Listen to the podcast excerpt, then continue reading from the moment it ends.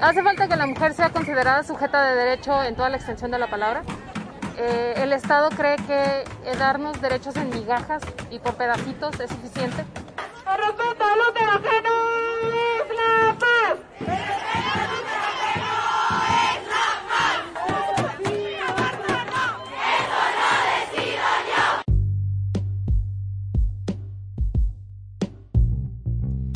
El día 28 de septiembre se conmemora el Día de la Lucha por la Despenalización y Legalización del Aborto en América Latina.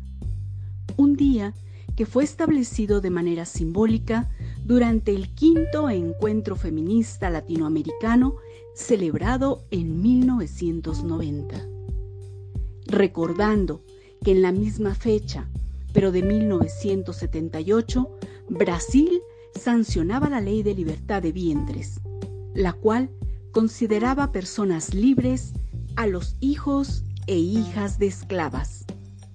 Desde entonces, la lucha por la despenalización del aborto y el derecho de las mujeres a decidir sobre su cuerpo se ha fortalecido en dicha parte del continente y cada vez más mujeres salen a las calles y emiten su voz propia.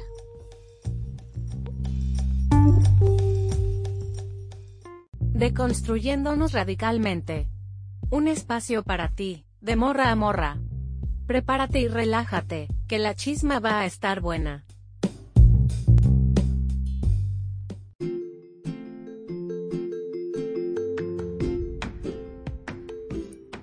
Chicas, ¿cómo están? Espero que muy bien. Ya empezamos septiembre. Tengo muchos temas que abordar con ustedes con motivo de este 28 de septiembre. Como ya escucharon, el 28 de cada año se conmemora algo importantísimo en los derechos humanos, pero sobre todo a los derechos de la mujer. A lo largo de este mes vamos a tener invitadas para que nos hablen de la salud sexual, del aborto, de las maternidades y de otras muchas otras cosas más. Así que para que estén al pendiente, incluso dentro de su ciudad, de las redes sociales, etcétera, porque ya empezaron los eventos por la despenalización del aborto aquí en México. Les cuento que hace poco hubo una rodada en Guadalajara por este mismo motivo. Me imagino que habrá pláticas, habrá talleras, habrá marchas en su ciudad y si no es así, pues vayan organizando unas porque aún queda mucho trabajo por hacer en este país y en el mundo.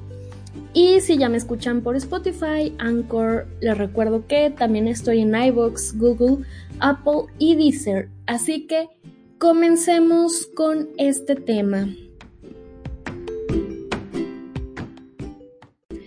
Hoy creo que fue un buen día para todas, porque la Suprema Corte de Justicia de la Nación, con unanimidad de 10 votos, ha declarado anticonstitucional la penalización y criminalización del aborto en Coahuila.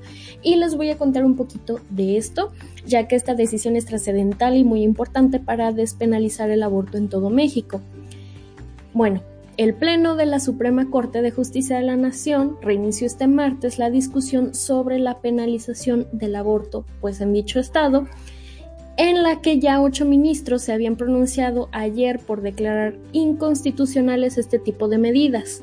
Con esta decisión histórica, la Suprema Corte abre un camino expedito para la maternidad deseada en México, donde entidades como por ejemplo Querétaro o Guanajuato obligan a las mujeres a parir, aun cuando la salud de la madre se encuentre en riesgo o su vida peligre.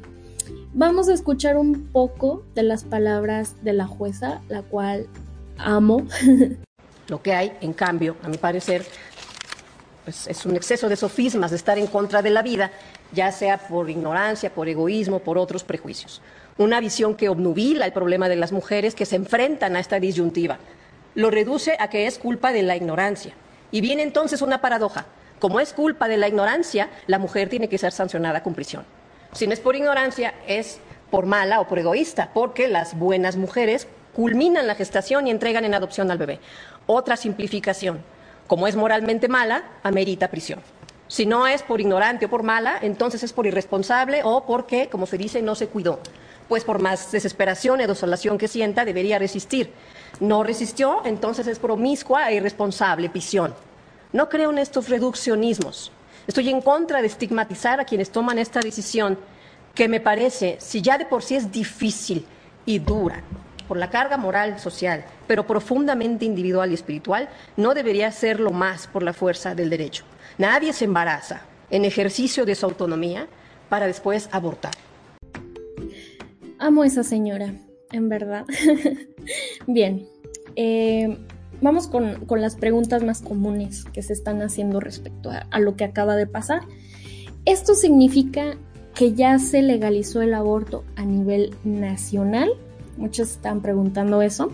No, el aborto sigue siendo un delito en todo el país, excepto en la Ciudad de México, Hidalgo, Oaxaca y Veracruz, en donde se permite interrumpir el embarazo hasta las 12 semanas de gestación.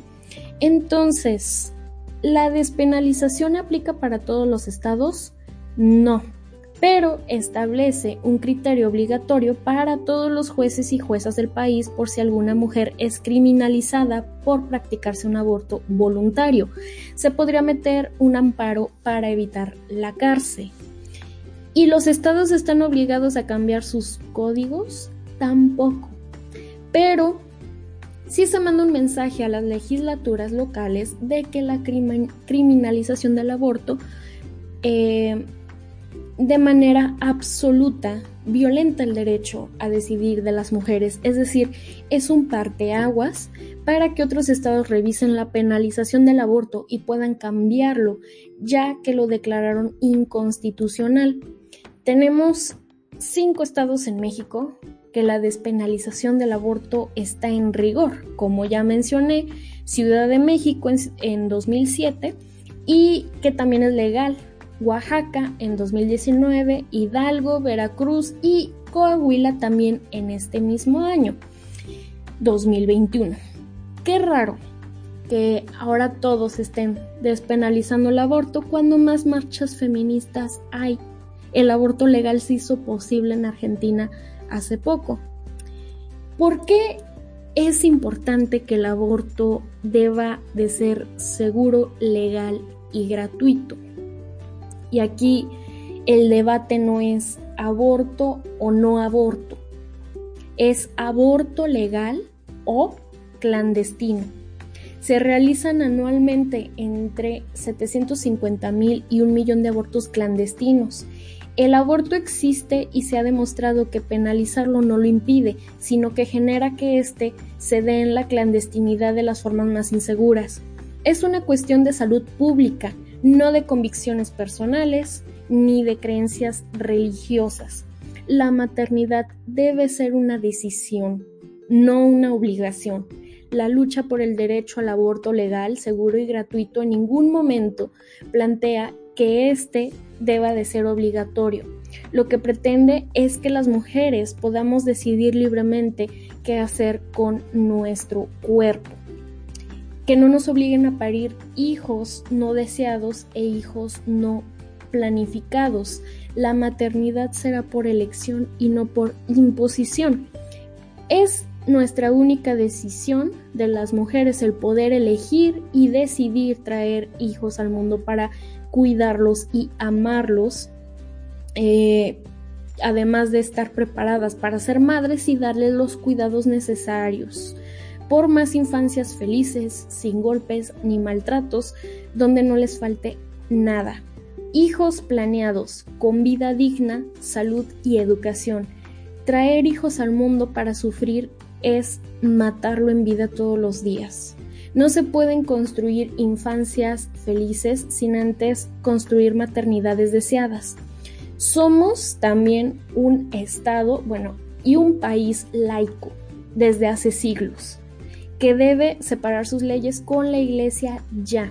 No se debe influir sus creencias con las leyes.